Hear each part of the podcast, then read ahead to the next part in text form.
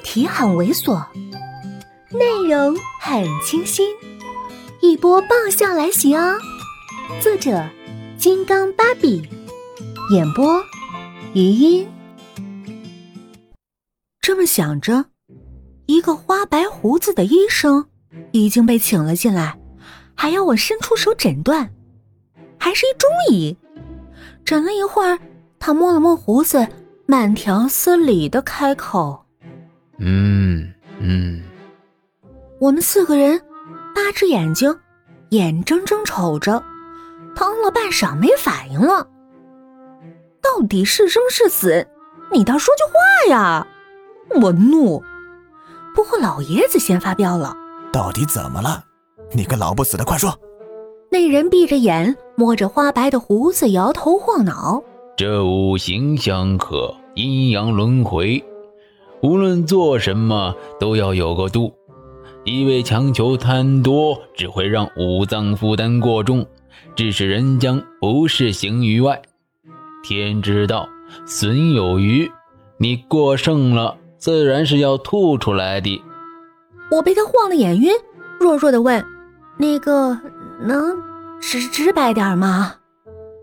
他睁开眼，瞧我一眼：“直白点儿。”就是你没怀孕，我吁了一口气，老爷子抓狂了，横眉怒对：“你个老庸医，要不是我家小金孙，他吐什么吐啊？”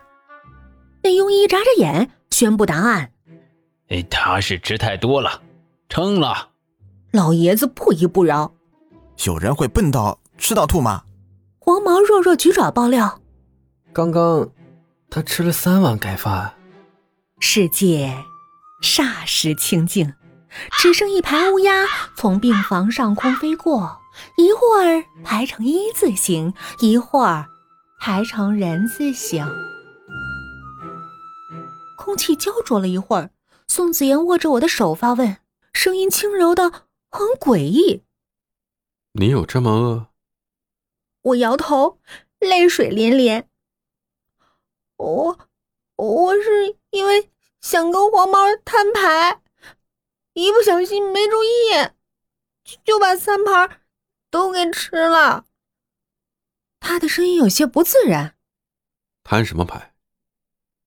反正是瞒不过去了。看了看那表情很囧的老爷子，我决定利用这个机会，让他们两个曝光在一个一心求孙子的家人面前，从而达到拆散鸳鸯的目的。我低声。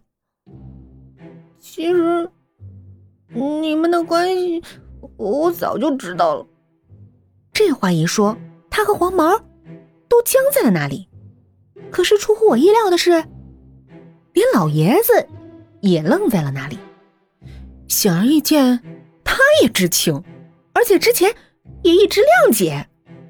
我不禁忐忑，好不容易做次坏人，难道这一步棋我错了？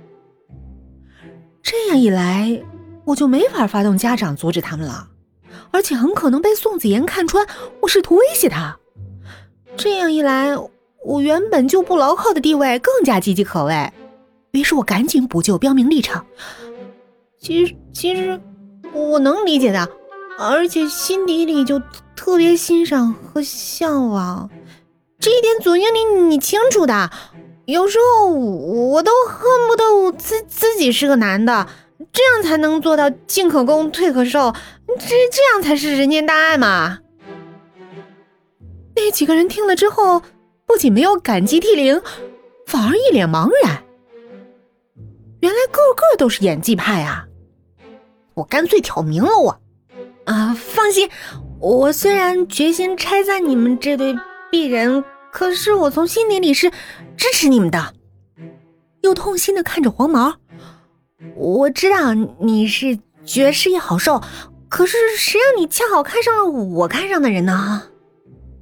黄毛很是迷茫，喃喃重复：“我看上了你看上的人。”老爷子关切的问：“那花白胡子，他不是把脑子给撑坏了吧？”只有宋子妍正常。他脸色很正常，问的更正常。你觉得我们两个是什么关系？我闭着眼，沉痛开口。亲密爱人。嗨，本集就到这里，下期见。